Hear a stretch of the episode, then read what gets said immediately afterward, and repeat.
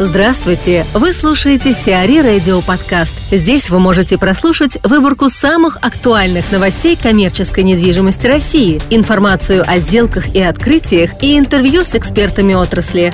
Чтобы прослушать полные выпуски программ, загрузите приложение Сиари Radio в Apple Store или на Google Play. Московская область увеличивает деловой потенциал – по инициативе подмосковных властей за первые шесть месяцев 2016 года застройщики подготовили проекты новых заводов, агропредприятий, бизнес-центров, логопарков и другой коммерческой недвижимости, где смогут трудоустроиться почти 70 тысяч местных жителей. За этот период Градостроительный совет Московской области рассмотрел проекты планировки территорий, которые предполагали возведение 17,5 миллионов квадратных метров разнообразной недвижимости. Из этого объема были отклонены ППТ на 5,7 миллиона квадратных метров.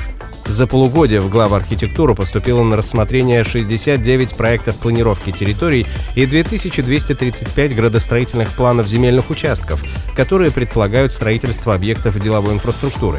Количество заявленных проектов увеличилось по сравнению с аналогичным периодом 2015 года как минимум на треть.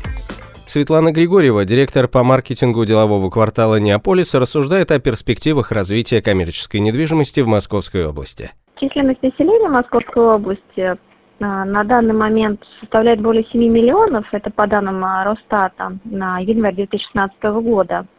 Население при этом э, активно прирастает, где-то в среднем на 100 тысяч в год.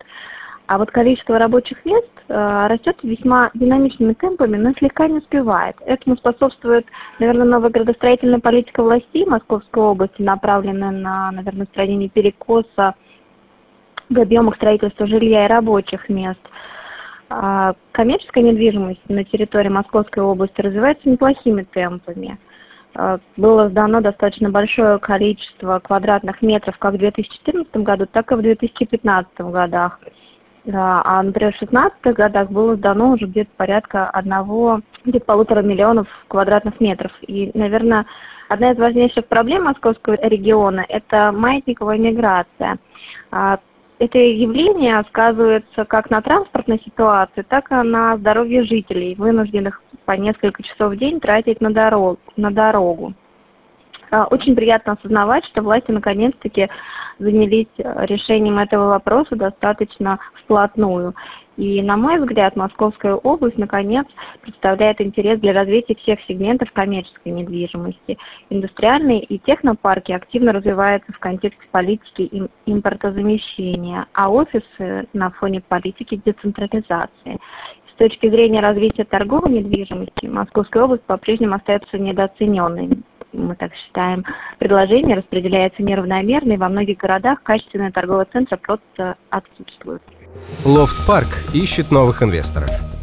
В достройке комплекса лофт-апартаментов Лофт Парк компании Red Development могут поучаствовать сторонние инвесторы. В частности, ведутся переговоры 3S Property Development, Morton и Day Invest. Поиск дополнительных ресурсов для завершения проекта обусловлен долгом девелопера перед Абсолют банком. По заявлению представителей банка, компания уже около года не обслуживает кредит, задолженность по которому составляет порядка 3 миллиардов 200 миллионов рублей.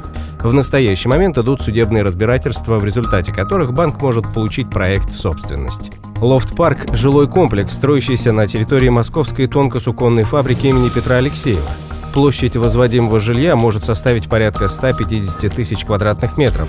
Инвестиции в проект оцениваются в 3 миллиарда рублей. ВТБ и Леваев продолжают переговоры. Председатель Совета директоров AFI Development Лев Леваев и руководство банка ВТБ продолжают переговоры об условиях личного поручительства, которое может быть предоставлено банку Львом Леваевым в обеспечении обязательства по выплате кредита, выданного ранее ООО Crown Investments, офисный центр «Аквамарин», сообщает пресс-служба девелоперской компании. Данное поручительство, которое будет действовать при сохранении контроля Льва Леваева на Афи Development, рассматривается в качестве альтернативы сделки по передаче ряда объектов в обмен на освобождение компании и ее дочерних структур от кредитных обязательств. Ранее в СМИ появилась информация о передаче активов девелопера банку. Сообщалось, что сделку осталось одобрить акционерами Афи Development. Коллерс займется продвижением сети ТРЦ «Июнь». Международные консалтинговые компании Colliers International и компания Регионы Менеджмент входит в ГК региона подписали договор о сотрудничестве. Согласно достигнутым договоренностям, Colliers International будет оказывать услуги по привлечению арендаторов в действующие региональные торгово-развлекательные центры сети «Июнь». Брокеридж будет осуществляться совместно с командой собственника. Общая площадь торгово-развлекательных центров «Июнь», расположенных в Московской области, Санкт-Петербурге, Уфе, Череповце, Сыктывкаре и Красноярске, составляет 540 тысяч квадратных метров. Среди действующих партнеров более 200 международных и российских брендов. Сиари Радио. Эксклюзивные рубрики «За и против», «Ноу-хау», «Ремейк», «Новые форматы». Слушайте в полных выпусках программ в приложении Сиари Radio. Приложение доступно в Apple Store и на Google Play. Более подробная информация на сайте siari.ru slash radio.